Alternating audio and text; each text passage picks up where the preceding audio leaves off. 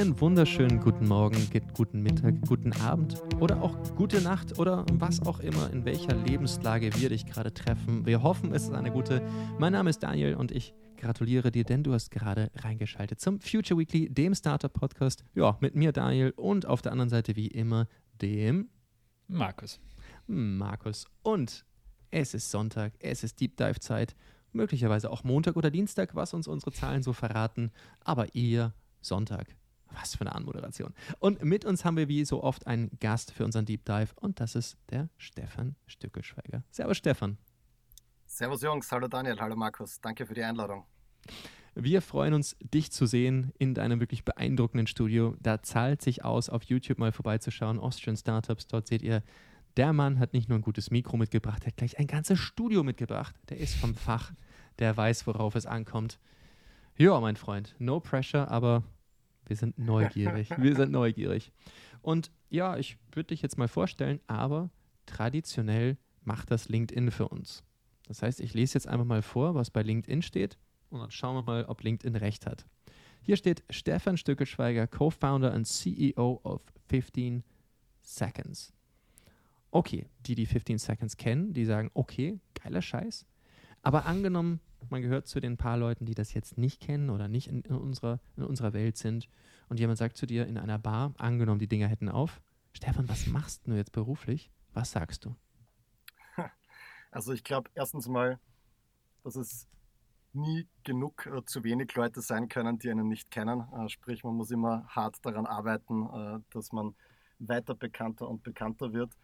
Was macht 15 Seconds? 15 Seconds ist eine Plattform für neugierige Geister und äh, damit haben wir 2012 begonnen, äh, zu, daran zu arbeiten. Und 2014 das erste Mal ein Festival organisiert, ein Festival für neugierige Geister, das zu Beginn stark fokussiert war auf den, ich sage jetzt mal, Bereich der marktorientierten Unternehmensführung, das zeitgemäße Marketing. Die Veranstaltung hat sich dann aber in den letzten Jahren äh, weiterentwickelt und äh, hat sich am Ende jetzt äh, zum letzten stattgefundenen Event 2019 leider schon wieder äh, eine Zeit lang her zu einer Plattform im Spannungsdreieck zwischen Innovation, Wirtschaft und Kreativität entwickelt. Und bei uns ist wirklich jeder willkommen, äh, der die Welt verbessern möchte. Und zwar Welt verbessern äh, bedeutet ja für die unterschiedlichsten Leute ganz unterschiedliche Dinge. Ähm, das kann sein beruflich, das kann sein persönlich, ähm, das kann sein gesellschaftlich. Und äh, wer zu uns kommt, der, der kann all das durch Inspiration auf zehn verschiedenen Bühnen mit 300 Speakern einmal im Jahr in Graz machen. Auf der anderen Seite ist es aber auch so, dass wir selbst eigene Podcasts hosten, dass wir eine eigene YouTube-Show gestartet haben, die man äh, auf 15 Seconds und auf YouTube findet. Und äh, dass wir edukative Formate entwickelt haben, Workshops, äh, Management-Retreats, die wir sowohl an Einzelpersonen, aber auch an ganze Unternehmen äh, verkaufen. Die Frage hat dir noch keiner gestellt, oder? Das war eine noch wunderbare nicht. Beantwortung. Schön, schön. Das, das, das, das, das war stark. Und wir haben uns auch im Rahmen der 15 Seconds schon ein paar Jahre her äh, kennengelernt. Und was mich, ich meine, ich habe ja auch selber schon ein paar Events gesehen, aber was mich unendlich beeindruckt hat, ist damals, wie es war, in eure Welt wörtlich, wörtlich auch einzutauchen ich weiß, man kam dann an mit dem, mit dem, mit dem, mit dem Auto oder Shuttle, ich bin mir gar nicht so sicher, und ging dann in die Halle. Man muss dazu sagen, es ist ja in Graz, was ich auch sowieso auch immer sehr spannend fand, dass ihr ganz bewusst sagt, nee, nee, das machen wir nicht in Wien, sondern in Graz. Sehr geile Ansage.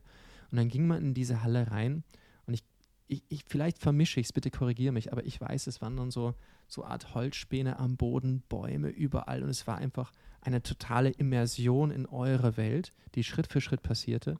Und ich habe das in der Form noch nie bei einem Event so erlebt, dass man einfach wirklich in eine Welt hineintaucht. Und das war einfach großartig.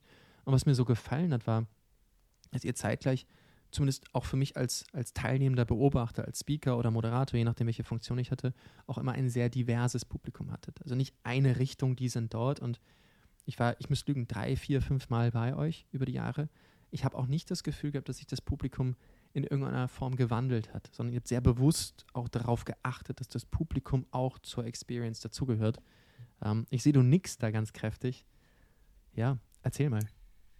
Ja, also es sind zwei wesentliche Punkte, die du angesprochen hast, die meines Erachtens tatsächlich so ein bisschen das, ich sage jetzt mal unter Anführungszeichen, Erfolgsrezept, weil Erfolg ist ja immer Interpretationssache, aber sicher dazu gehören, dass wir gewachsen sind und, und dass wir uns ein starkes Publikum, eine starke Community haben aufbauen können. Das eine ist die Experience, als wir gestartet haben. Wir haben ja, wir haben ja de facto nicht das Rad erfunden, ähm, wir haben es nur neu designt und äh, haben für uns immer gesagt, wir wollen eine Welt schaffen, in die die Leute eintauchen können, äh, in die sie komplett abschalten können von ihrem beruflichen Alltag und äh, netzwerken können, Wissen aufsaugen können Neues entdecken können. Und äh, da haben wir uns einfach jedes Jahr versucht, äh, im, im, Look and Feel weiterzuentwickeln. Das, was du angesprochen hast, das war, das war der Wald, den wir auf 2200 Quadratmetern gebaut haben.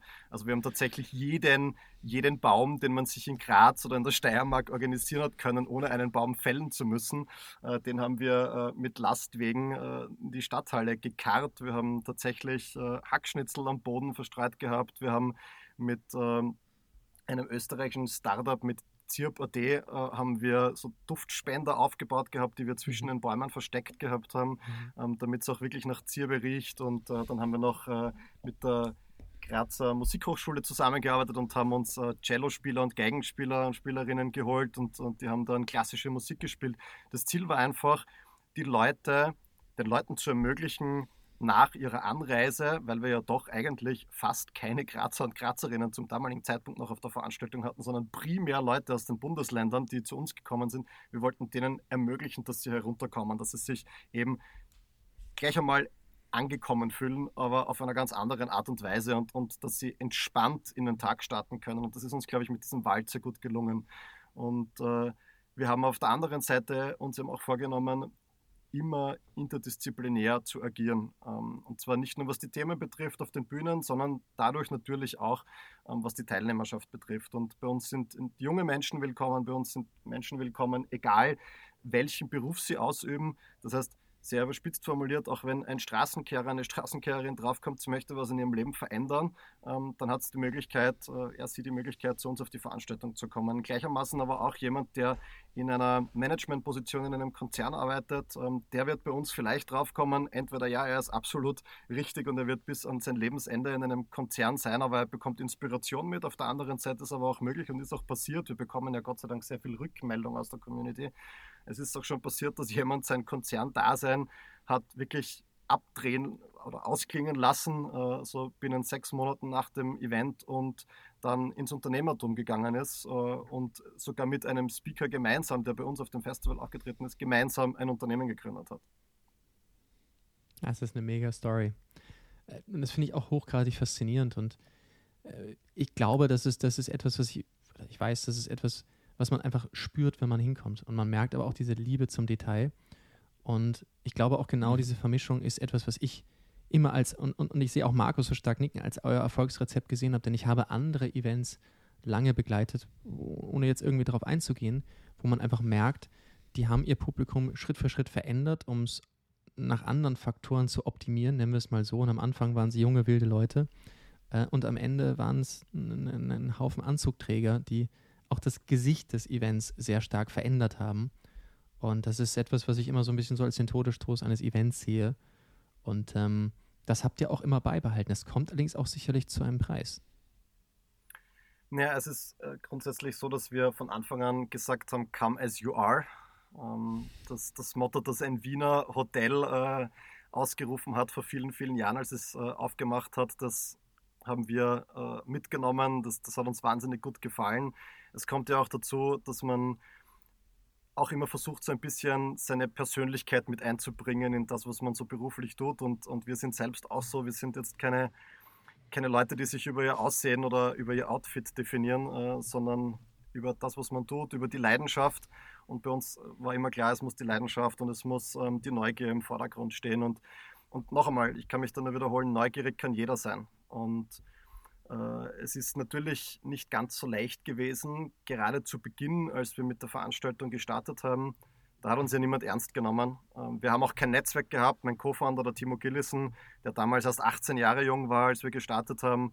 Ich bin acht Jahre älter. Wir haben, wir haben niemanden gekannt in der Szene, wirklich niemanden. Ähm, und haben uns das alles hart erarbeiten müssen. Und ich glaube, dass dadurch dieses authentische und durch dieses leidenschaftliche Auftreten, ähm, das wir an den Tag gelegt haben, einfach ein sehr, ich würde mal sagen, sehr schneller Community-Aufbau verhältnismäßig ähm, vonstatten gegangen ist. Und wenn du dir alles hart erarbeiten musst und, und dir niemand äh, irgendwie Geld zuwirft und, und Connections zuwirft dann, und du Türklinken putzen musst, ja, ich glaube, dass du dann einfach dir viel, dann bist du dir des Erfolges auch viel bewusster und äh, lässt den Erfolg auch nicht mehr ganz so schnell los, weil du dich auch nicht äh, nach anderen richtest, sondern dein Ding, glaube ich, eher durchziehst. Und wenn dich zu Beginn niemand ernst nimmt, dann tust du dir, wenn dann der Erfolg da ist, auch viel leichter dein Ding weiter durchzuziehen, weil du weißt, du musst dir selbst vertrauen, du musst, du musst dir selbst treu bleiben. Und es war zum Beispiel, äh, Daniel, du hast es angesprochen, die Tatsache, dass wir nicht nach Wien gegangen sind. Das war jetzt keine keine geopolitische Arroganz, die da an den Tag gelegt wurde, sondern das war ganz einfach die Tatsache, dass wir gesagt haben, es kann doch nicht sein, dass wir als waschechte Grazer es immer erleben müssen, dass alles, was richtig gut ist, abwandert, sei es nach Wien oder, oder nach Berlin damals, als dieses äh, Startup-Bubble begonnen hat äh, aufzupoppen in Österreich. Wir haben gesagt, nein, wir wollen haben, äh, dass Graz tatsächlich auch zum Asset der Veranstaltung wird, dass die Leute, die zum Beispiel, ich habe vorher gesagt, dass wir sehr wenig Teilnehmerinnen und Teilnehmer vor allem zu Beginn aus der eigenen Stadt hatten. Wir hatten im ersten Jahr, ich glaube, es waren 80 Prozent äh, der Menschen, die zu uns gekommen sind, die aus Wien und Niederösterreich gekommen sind. Und wir haben gesagt, das ist ein Asset, wenn die, wenn die es schaffen, äh, sich die Zeit, zu Beginn war es nur ein Tag, diesen einen Tag sich freizunehmen, nach Graz zu kommen, auch wirklich diese, ich sage jetzt mal, Opportunitätskosten in Kauf zu nehmen, dass ich nicht wirklich arbeiten kann, ich bin im Büro nicht anwesend. Gleichzeitig aber auch die Möglichkeit nutze, dass ich nicht beim erstbesten wichtigen Anruf, der kommt, wieder ins Büro zurückgehe, wie das bei einer Veranstaltung in Wien de facto sicherlich der Fall gewesen wäre, ähm, dass das einfach zur Experience der Veranstaltung beiträgt. Das ist ein ganz ein wichtiger Faktor am Anfang gewesen, dass die Leute wirklich sich einlassen konnten auf das, was sie auf der Veranstaltung erleben.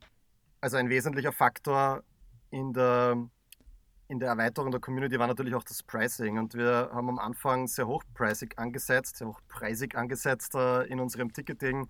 Äh, war natürlich sehr mutig äh, mit einem Ticket, das 549 Euro für einen Tag kostet, äh, so eine Veranstaltung, so ein Veranstaltungsticket anzusetzen. Haben dann auch für das erste haben keine Tickets verschenkt zum Beispiel und haben damit aber so einen gewissen Grad an, an Ernsthaftigkeit aufgebaut. Ja? Man sagt immer, was nichts kostet, ist nichts wert.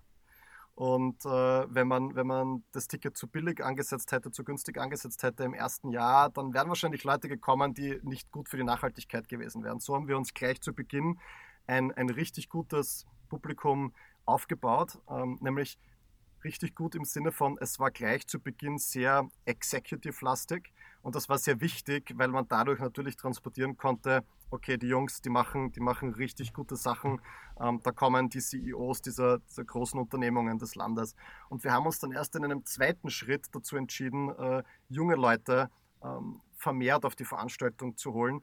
Ähm, wenn wir das umgekehrt gemacht hätten, wären wir sehr schnell als, als äh, ja, wie man so schön sagt, als Kindergeburtstag wahrgenommen worden. Und, und wir, waren, wir waren sehr froh, dass wir aber es geschafft haben, diese Schere diesen, oder diesen schmalen Grat zu nehmen, ähm, dass wir eben jung und alt, jung geblieben und, und, und jung äh, zusammenbringen können. Und so ein bisschen, wir sagen immer, we're closing the gap between the old economy and the digital age. Und äh, das, äh, das war, war ganz wichtig, dass wir diesen Schritt machen, der sehr riskant war, weil ähm, vor einigen Jahren noch, äh, sage jetzt mal so, die Old Economy ähm, um, nicht unbedingt viel zu tun haben wollte ähm, mit den, den, Digital Natives dieses Landes. Das hat sich ja mittlerweile geändert und ich glaube, dazu haben wir einfach auch ein, einen Beitrag geleistet.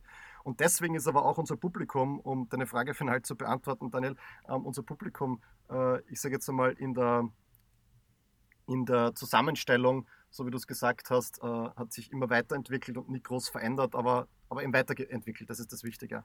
Mhm. Was mich interessieren wird, ähm, weil also ich teile voll das, was, was, was der Daniel gesagt hat, wenn man auf einem eurer Events ist, man spürt die Liebe zum Detail, man spürt die Authentizität. Ähm, Gab es da andere Events, die, die euch inspiriert haben? Vielleicht auch anders geframed die Frage, was war das beste Event, die beste Party, auf, auf der du jemals warst und die dich vielleicht damit auch inspiriert hast? Also es hat uns tatsächlich sehr, sehr viel inspiriert. Ähm, auf der einen Seite war es so, wir haben, äh, bevor wir die erste Veranstaltung organisiert haben, wir wollten eigentlich, wir wollten eine Agentur gemeinsam gründen, der Team und ich. Also es war gar nicht das Festival, ähm, das uns in die Selbstständigkeit getrieben hat, initial. Nur sind wir sehr schnell draufgekommen, dass mit dem inexistenten Netzwerk, das wir haben, es quasi unmöglich sein wird, eine richtig gute Agentur zu bootstrappen. Und deswegen war die Idee da, andere Veranstaltungen zu besuchen um auf diesen Veranstaltungen Menschen kennenzulernen und dann mit diesen Kontakten wiederum eine Agentur gründen zu können. Wir waren in England, wir waren in den USA, wir waren in den Niederlanden, wir waren zum Beispiel auf der The Next Web. Und ähm, was wir aber feststellen mussten, war, dass es als, ich sage jetzt mal, neu zukommender Mensch in so eine Community wahnsinnig schwierig war, obwohl man sehr extrovertiert ist, ähm, neue Menschen kennenzulernen. Also ich war zum Beispiel auf einer Konferenz in London, auf einer sehr, sehr angesehenen Startup-Konferenz in London. Da hat das Ticket 1000 Euro gekostet. Als ich, und wir haben damals äh, nicht Geld herumliegen gehabt, ich meine, haben wir auch heute nicht, aber, aber damals waren 1000 Euro noch mal viel, viel, viel mehr Geld mhm. äh, zu investieren als, als heute. Und ich weiß noch, ich bin da zurückgekommen mit drei Visitenkarten. Und das, also das, war, das war totaler Horror. Und dann haben wir gesagt, so, und das kann man besser machen.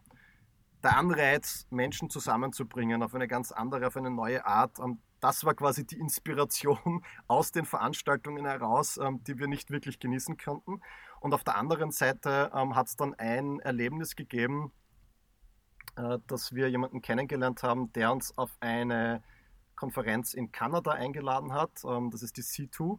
Und äh, die C2 war, war für mich äh, so experience-technisch der absolute Benchmark. Ich bin grundsätzlich ein Freund und, und, ein, und ein Fan von Cirque du Soleil. Und äh, C2 mhm. wurde äh, von Cirque du Soleil gemeinsam mit einer großen Agentur, mit Sid Lee, äh, co-gefounded. Und äh, das hat man dort einfach gemerkt. Ich meine, die produzieren diese Konferenz äh, mit einem Budget von 14 Millionen Euro. Ähm, das ist natürlich, das ist gigantisch. Das Ticket hat damals auch, äh, hätte gekostet äh, 6000 Dollar, 6000 kanadische Dollar. Wir wurden auf dieses Ticket eingeladen, wir hätten uns das nie leisten können.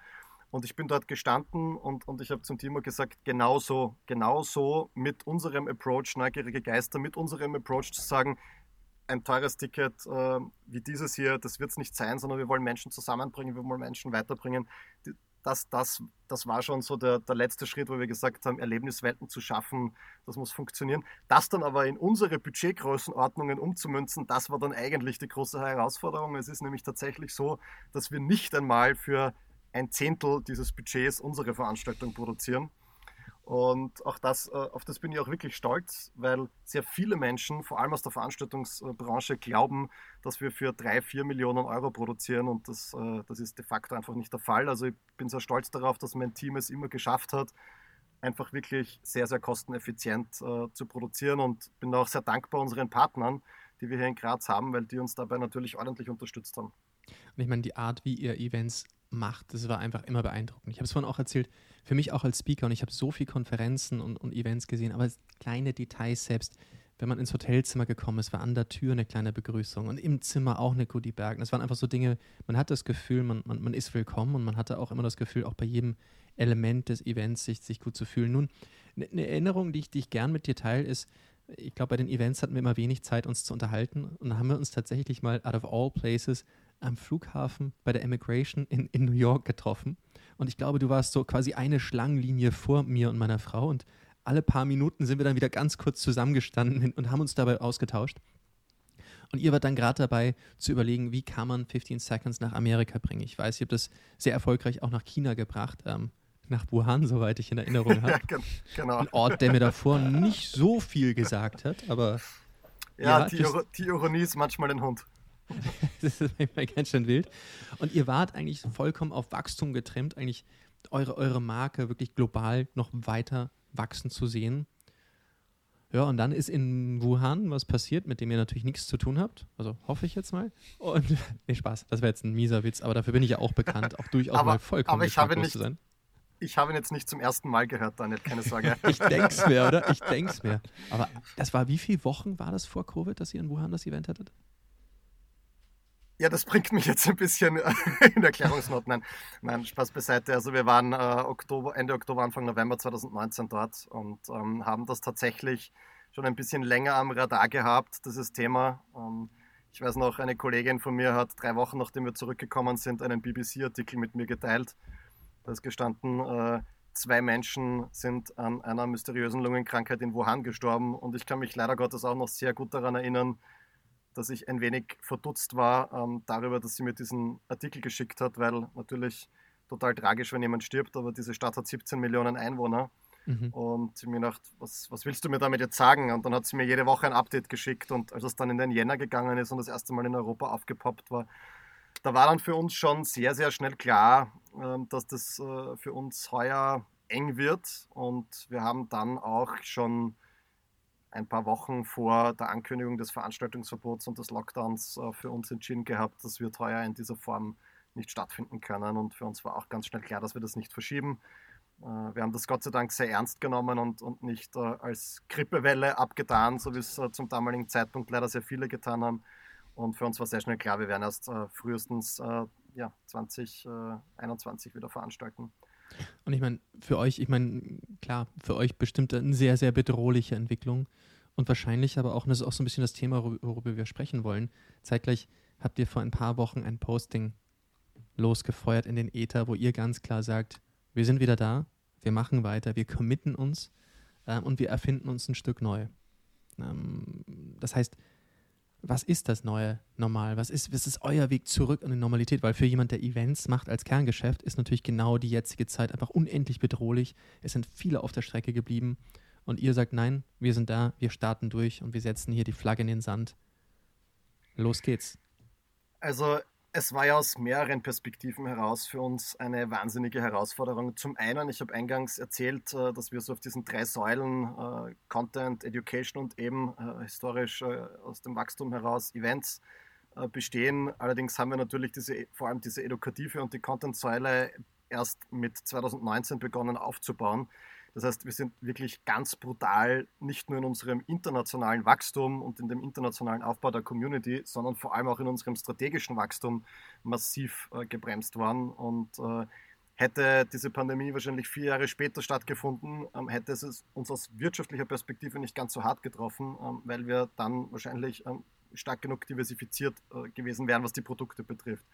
So muss ich sagen, war das für uns ein absolutes Horrorszenario, weil wir drauf und dran waren, unser wirtschaftliches bestes Jahr einzufahren, ähm, tatsächlich auch Altlasten, die man aufbaut, äh, aus der Vergangenheit durch Wachstum loszuwerden. Also für uns äh, haben die Weichen wirklich in eine, in eine brutal gute Zukunft äh, waren sie gestellt. Und, und, und, dann ist das gekommen. Zusätzlich ist dazu gekommen, dass ich äh, vier Tage vor dem ersten Lockdown im letzten Jahr Papa geworden bin zum, zum zweiten Mal. Wow. Das hat äh, die, die Situation mit äh, der Belastung natürlich, mit der Arbeitsbelastung nicht unbedingt äh, vereinfacht. Und es war dann tatsächlich so, als dieses Veranstaltungsverbot verkündet worden ist, dass ich ähm, zwei Wochen wirklich von früh bis spät am Telefon gehangen bin. Ähm, wir waren in der Lage, Gott sei Dank, durch die Loyalität unserer Partner, aber auch durch die Loyalität unserer Community, das ganze Ding zu retten. Es war ja damals auch so, dass die, die Insolvenzrichtlinien ja noch nicht ausgehebelt gewesen sind, wie das dann später der Fall war. Das heißt, wir waren wirklich ganz offen und ehrlich gesagt stark insolvenzgefährdet. Und alle unsere Partner sind mitgezogen. Es haben alle Vereinbarungen unterschrieben, die gültig sind für das heurige Festival, für das äh, 2022er Festival sogar noch. Ja. Also es ist uns da niemand abgesprungen. Das Problem ist ja, dass du in einem Insolvenzfall keinen Gläubiger bevorzugen darfst. Und äh, für uns war klar, zieht einer nicht mit, ist alles vorbei. Und äh, dass wir das geschafft haben, äh, das ist wirklich ein, ein Harakiri-Akt gewesen, der Gott sei Dank positiv ausgegangen ist und muss auch an dieser Stelle ein Shoutout und ein Dankeschön an alle Partner richten, dass sie da mitgezogen sind. Es war aber auch bei den Teilnehmern und Teilnehmerinnen so. Wir haben äh, natürlich gesagt, wir re refundieren die Tickets, wenn gewünscht. Wir wären sehr dankbar, wenn, wenn das niemand macht. Wir haben dann uns äh, konfrontiert gesehen mit ca. 120, 130 äh, Ticket-Refunds und ich bin dann hergegangen und deswegen habe ich auch so viel und so lang telefoniert immer. Ich habe alle Personen, die einen Ticket-Refund geklemmt haben, ich habe alle angerufen, persönlich. Mega. Und ich habe es geschafft, ähm, dass wirklich äh, nur mehr unter zehn Refund-Forderungen übrig geblieben sind. äh, weil, weil alle einfach so begeistert waren von dieser Motivation, von diesem Enthusiasmus, den wir trotz der Krise an den Tag gelegt haben. Und die, die übrig geblieben sind, das waren keine Unmenschen, sondern das waren einfach wirklich Leute, die selber jeden Cent gebraucht haben. Und wir sind dann in weiterer Folge hergegangen und haben es geschafft, einen Partner davon zu überzeugen, ähm, diesen Personen die Tickets einfach abzukaufen und waren somit wirklich quasi gerettet.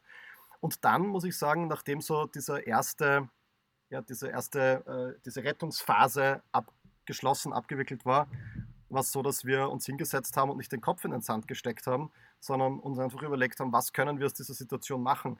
Das gesamte Team war nie demotiviert. Das war wirklich so, dass wir alle immer mit einem, mit, trotzdem mit einer irrsinnigen Begeisterung äh, äh, gearbeitet und weiterentwickelt haben.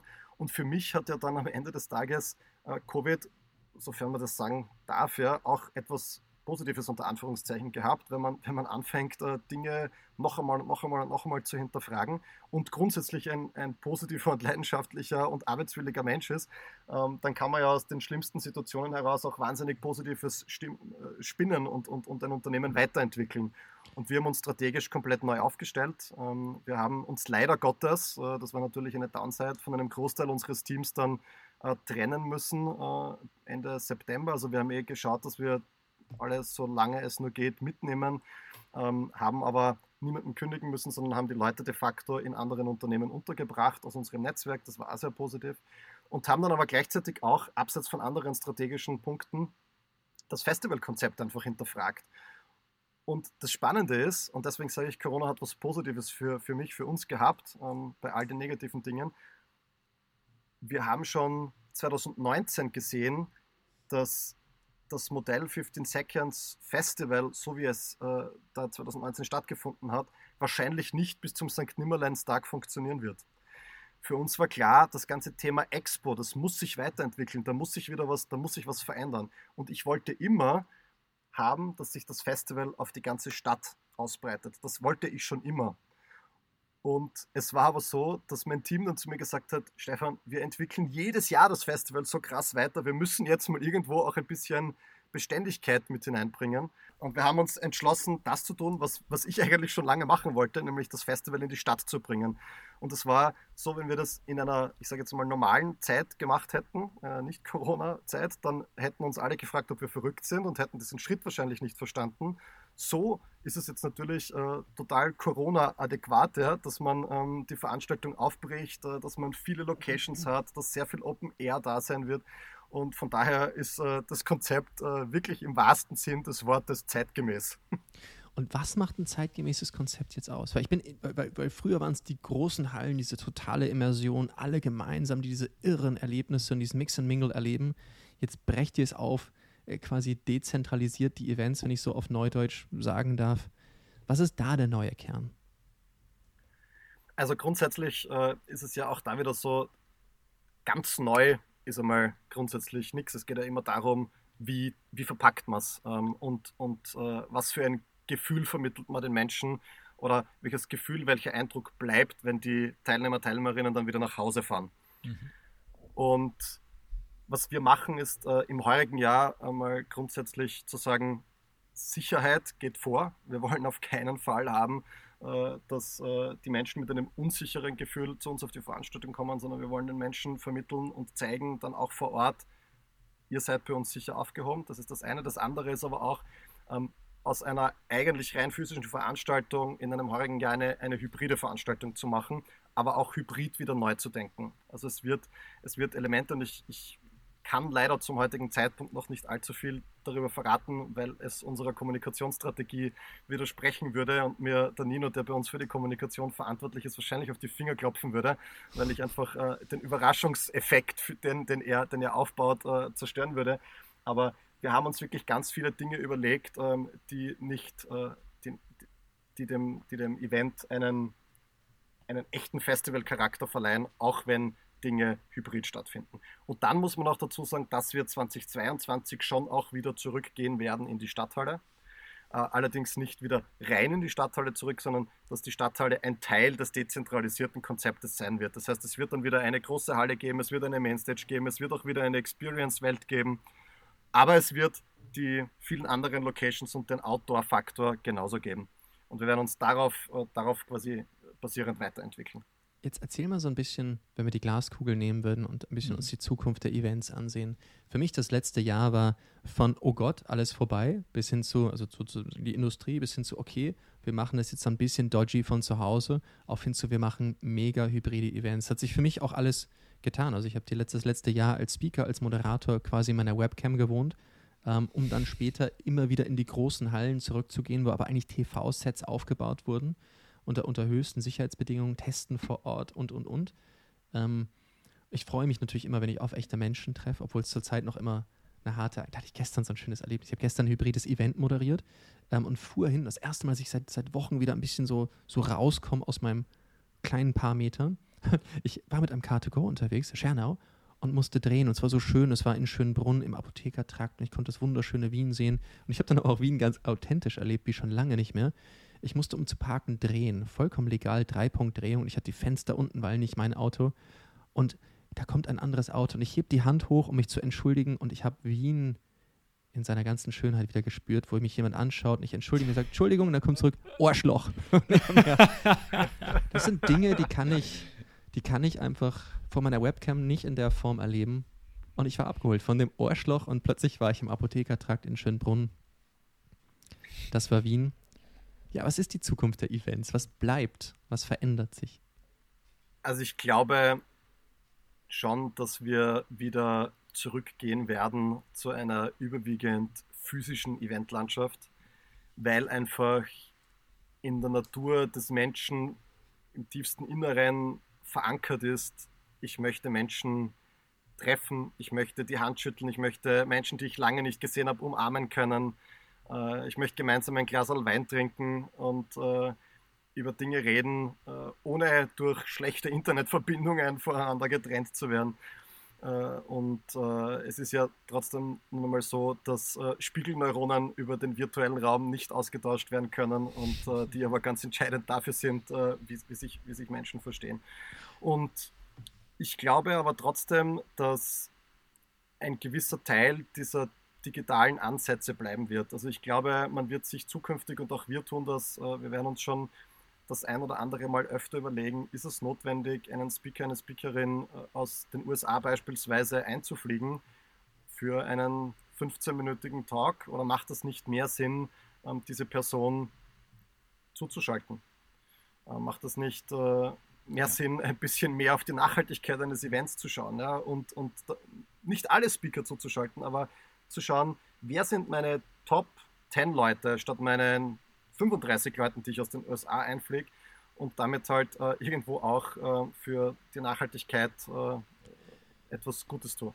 Da will ich kurz einhaken, weil ich finde das spannend. Ich habe jetzt auch in zwei Stunden eine Keynote in Ungarn. Tatsächlich halte ich die Keynote von meinem Büro ab, genau wie hier. Ähm, und das Spannende ist allerdings für mich, warum gehe ich auf Events, weil ich Leute kennenlernen will und ich möchte mich mit denen austauschen. Und wie du gerade sagst, diese Serendipity, dieses, was entsteht im Moment. Das heißt, mhm. wenn ich so ein bisschen so durch den, zwischen den Zeilen lese, heißt es, okay, man holt ein paar wenige tatsächlich zu uns, hat dann allerdings wahrscheinlich auch ein Gesamtkonzept. Und nicht nur dies, du redest 15 Minuten und verschwindest du im, im VIP-Bereich, sondern wahrscheinlich für die, die vor Ort sind, vielleicht auch viel stärker in ein Konzept äh, zu verschmelzen ich meine, das war ja bei uns von Anfang an Teil des Konzepts, äh, dass es eben keine VIP-Bereiche gibt. Äh, bei uns waren Speaker immer Teil der Community. Ähm, die waren auch wirklich, ich sage jetzt mal unter Anführungszeichen, verpflichtet, ähm, sich äh, ins ins, nach, nach, ihrer, nach, ihrem Vortrag ins Publikum zu mischen. Ähm, die haben das aber auch immer gerne gemacht. Bei uns äh, beginnt das ja, diese Journey aber ja schon damit, dass wir keinem Speaker Honorar bezahlen. Also bei uns kommt jeder Speaker ohne Honorar. Wir zahlen keine First Class oder Business Class Flüge. Wir sagen immer, das ist quasi, das können wir dir bieten, nämlich einen Eco-Flug und eine großartige Experience über bis zu drei, vier Tage in Graz. Und wenn du begeistert bist vom Veranstaltungskonzept und gerne kommst, dann dann wird dein Aufenthalt auch richtig gut, weil dann lässt du dich ja auf die Veranstaltung ein. Das heißt, es wird nach wie vor schon sehr, sehr wichtig sein, einen überwiegenden Präsenzteil vor Ort zu haben. Aber es ist trotzdem ein Unterschied, ob ich einen europäischen Speaker bei mir äh, auf der Bühne habe oder ob ich äh, die Speaker aus Asien, aus Australien oder aus Nordamerika einfliege in einer, in einer Anzahl, ähm, dass es ja zum Teil in der Vergangenheit äh, einfach wirklich schon ein Wahnsinn. Also wenn ich 300 Speaker habe und davon 150 ähm, Übersee einfliege oder interkontinental einfliege, ähm, dann ist das äh, ja, eigentlich jetzt aus, aus einer Nachhaltigkeitsperspektive natürlich schwerst bedenklich. Und äh, trotzdem ist es natürlich aber auch Teil des Konzepts. Das heißt, man muss da irgendwo so diesen, diesen berühmten schmalen Grat finden, äh, den man geht.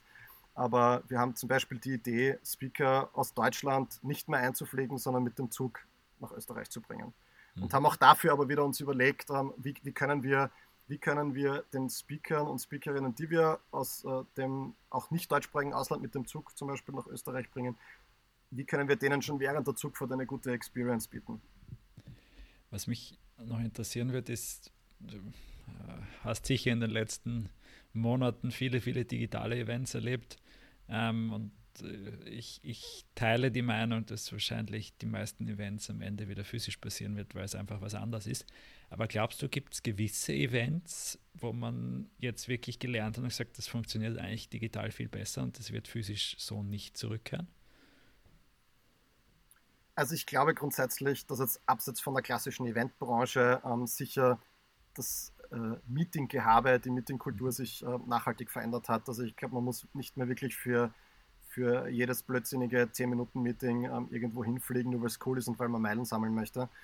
Ähm, ich, ich, ich, ich glaube ähm, aber zum Beispiel, dass es trotzdem nach wie vor wichtig ist, gerade wenn man interkulturell unterwegs ist, ähm, dass man ähm, sich äh, auch da vor Ort trifft. Also ich kann mir zum Beispiel nicht vorstellen, dass ich meine Kooperationen in China über einen, ich weiß gar nicht, welches, welches virtuelle System in China funktioniert, das bei uns in Europa funktioniert, ähm, aber, aber über, einen, über einen virtuellen Call ähm, so einen Deal abzuschließen, ist quasi unmöglich.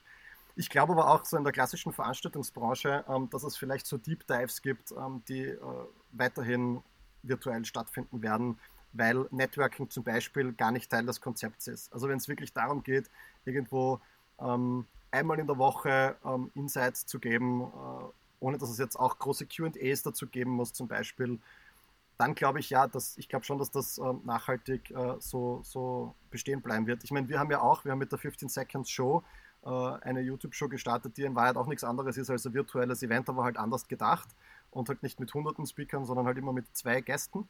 Und ähm, wir werden das natürlich auch beibehalten. Ist auch eine, eine Art von Event veranstalten. Also ich glaube schon, dass es äh, ein paar Dinge geben wird, die bleiben wird, aber ich glaube im Großen und Ganzen wird sich die Branche wieder, Gott sei Dank, äh, wenn, wenn, das auch wirklich eintrifft, so wie ich das glaube, Gott sei Dank wieder zurückentwickeln äh, in Richtung primär physische Events.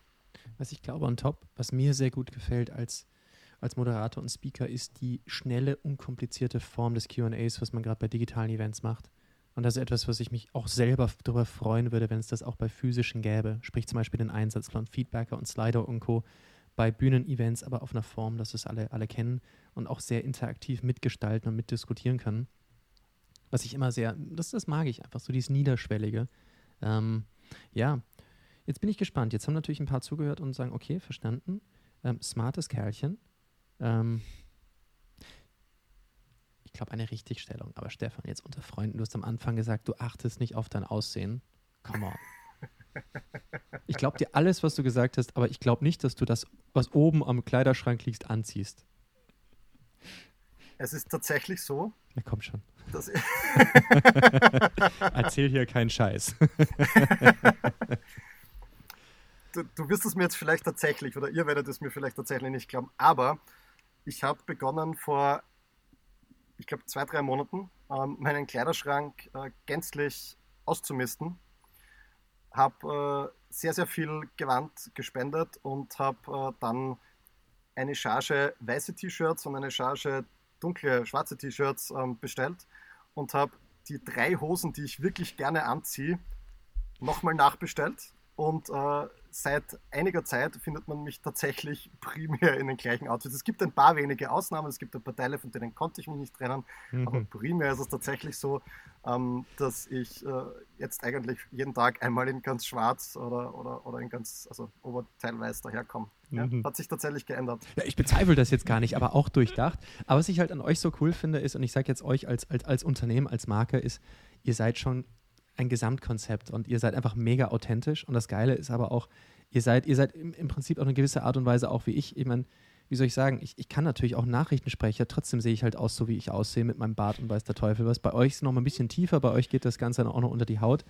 Ja, ihr seid einfach sehr authentisch und, und auch unangepasst und dadurch finde ich einfach, ja, glaube ich, Leute, die sich schon überlegen, wie sie aussehen und welche Wirkung sie aber auch erzielen und eure Kunden und eure Besucher aber auch, die ganz bewusst das auch gut finden. Ähm, das musste ich so als Richtigstellung haben. Schön, dass wir auch darüber reden können. nee, ich finde ich find das cool und äh, mir gefällt das. Das war das eine, wo man dann immer sagt, ja, ja Daniel, komm, das kannst du jetzt doch nicht hier durchgehen lassen. Das glaubt doch keiner. Jetzt haben wir die Richtigstellung verstanden. Kollege Stückelschweiger sagt, ich habe mir so viel Gedanken gemacht, dass ich aufhöre, mir Gedanken zu machen. Und ich mache jetzt den Zuckerberg, aber ich behalte zwei Farben. Ist geil. genau. Finde ich gut. Finde ich gut. Jo, so, du weißt ja mittlerweile, Teil unseres Konzeptes ist es, immer eine Prediction und einen Moonshot zu haben. Und jetzt würden wir dich fragen und sagen, lieber Stefan, angenommen, du müsstest in deiner Welt, und deine Welt ist riesengroß, eine Prediction machen, sprich, das wird auf jeden Fall passieren. Und Nummer zwei, einen Moonshot, wo du sagst, mm, das wäre schon richtig fein. Was wäre das? Also meine Prediction äh, ist äh, nicht ganz uneigennützig, nämlich die, dass ich glaube, dass allerspätestens im Jahr 2022 äh, für Unternehmen wie das unsrige eine Normalität, nämlich nicht eine neue Normalität, sondern eine Normalität wieder herrschen wird, ähm, wie wir sie gekannt haben äh, von davor. Ich glaube, dass das Bedürfnis der Menschen nach einem Miteinander, ich meine, man sieht es ja leider Gottes, äh, jetzt muss man sagen, leider Gottes äh, eh schon viel zu häufig, aber dann ähm, wird es wieder normal sein, wenn man sich umarmt, wenn man, wenn man nach draußen geht und keine Angst mehr haben muss, äh, dass man sich ansteckt. Ich glaube, dass bis dahin auch vielleicht so dieses dieses psychische Konstrukt, das sich so, glaube ich, bei sehr vielen Leuten aufgebaut hat, nämlich auch bei mir. Ich bin kein ängstlicher Mensch. Ähm, wir haben uns sehr viele Gedanken gemacht über diese Pandemie. Ich halte mich an alle Maßnahmen äh, und bin, wie gesagt, trotzdem nicht ängstlich. Aber wenn hinter mir im Supermarkt jemand zu nahe steht, denke ich mir auch, kannst du nicht bitte Abstand halten und sag mhm. das dann auch. Ja? Und ich glaube, das jetzt late 2022 ähm, wieder, wieder passé sein. Das ist so meine Prediction. Mein Moonshot.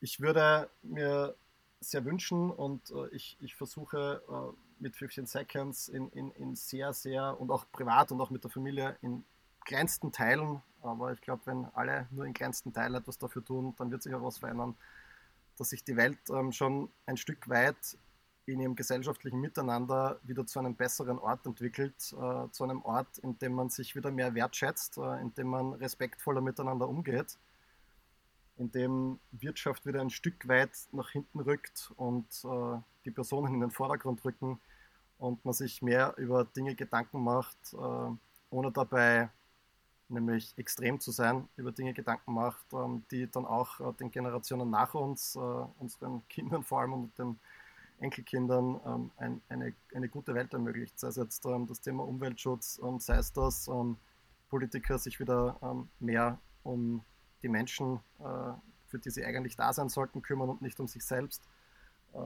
Darum, das heißt, dass es darum geht, dass Wirtschaft allgemein nachhaltiger wird.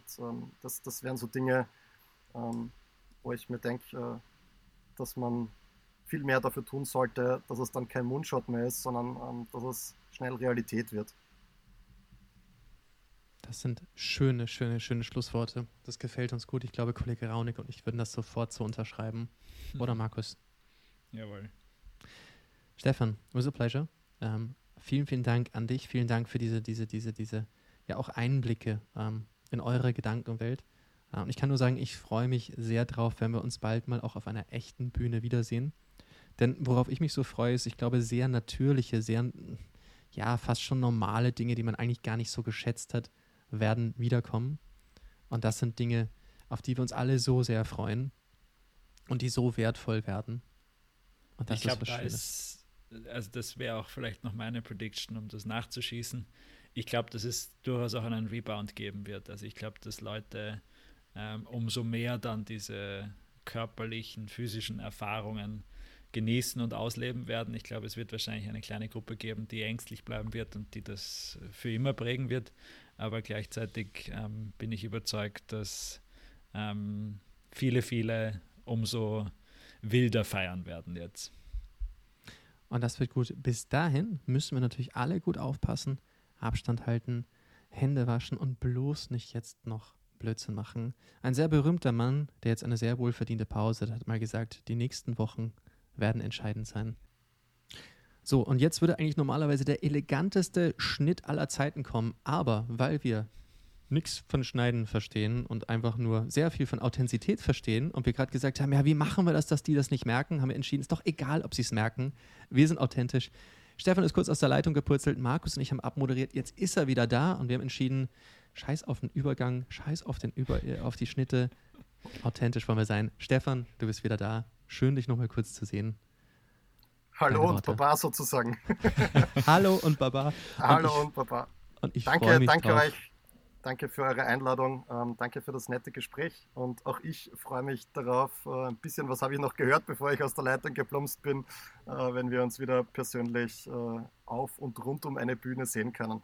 Das wird großartig und es wird eine sehr, sehr geile Aftershow-Party. Das spüre ich jetzt schon in der Leber. In dem Sinne, take care, stay safe und bis bald. You too. Dankeschön, ihr Lieben. Ciao, Jungs. Dankeschön. Danke. Ciao. Tschüss. Bye.